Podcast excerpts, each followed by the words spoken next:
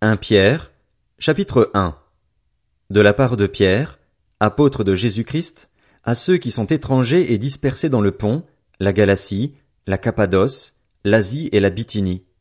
À vous qui avez été choisis conformément à la prescience de Dieu le Père et conduits à la sainteté par l'Esprit afin de devenir obéissants et d'être purifiés par le sang de Jésus-Christ, que la grâce et la paix vous soient multipliées.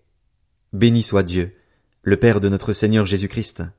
Conformément à sa grande bonté, il nous a fait naître de nouveau à travers la résurrection de Jésus-Christ pour une espérance vivante, pour un héritage qui ne peut ni se détruire, ni se souiller, ni perdre son éclat.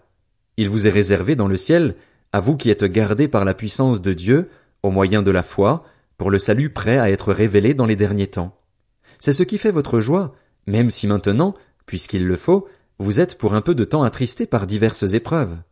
Ainsi, la valeur éprouvée de votre foi, beaucoup plus précieuse que l'or, qui est périssable et que l'on soumet pourtant à l'épreuve du feu, aura pour résultat la louange, la gloire et l'honneur lorsque Jésus-Christ apparaîtra. Vous l'aimez sans l'avoir vu, vous croyez en lui sans le voir encore et vous vous réjouissez d'une joie indescriptible et glorieuse parce que vous obtenez le salut de votre âme pour prix de votre foi. Les prophètes qui ont parlé de la grâce qui vous était réservée ont fait de ce salut l'objet de leurs recherches et de leurs investigations. Ils cherchaient à découvrir l'époque et les circonstances indiquées par l'Esprit de Christ qui était en eux lorsqu'il attestait d'avance les souffrances du Messie et la gloire dont elles seraient suivies. Il leur a été révélé que ce n'était pas pour eux-mêmes, mais pour vous, qu'ils étaient au service de ce message. Les hommes qui vous ont prêché l'évangile par le Saint-Esprit envoyé du ciel vous ont maintenant annoncé ce message, dans lequel les anges eux-mêmes désirent plonger leur regard.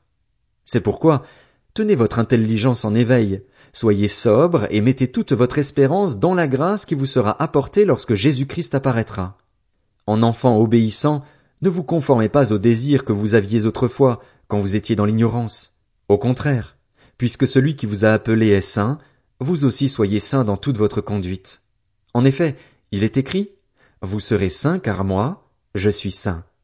Et si c'est comme à un père que vous faites appel à celui qui juge chacun conformément à sa manière d'agir sans faire de favoritisme, conduisez-vous avec une crainte respectueuse pendant le temps de votre séjour sur la terre. Vous le savez en effet, ce n'est pas par des choses corruptibles comme l'argent ou l'or que vous avez été rachetés de la manière de vivre dépourvue de sens que vous avez transmise vos ancêtres, mais par le sang précieux de Christ, qui s'est sacrifié comme un agneau sans défaut et sans tache. Prédestiné avant la création du monde, il a été révélé dans les derniers temps à cause de vous. Par lui, vous croyez en Dieu qui l'a ressuscité et lui a donné la gloire, de sorte que votre foi et votre espérance reposent sur Dieu. Vous avez purifié votre âme en obéissant par l'Esprit à la vérité pour avoir un amour fraternel sincère.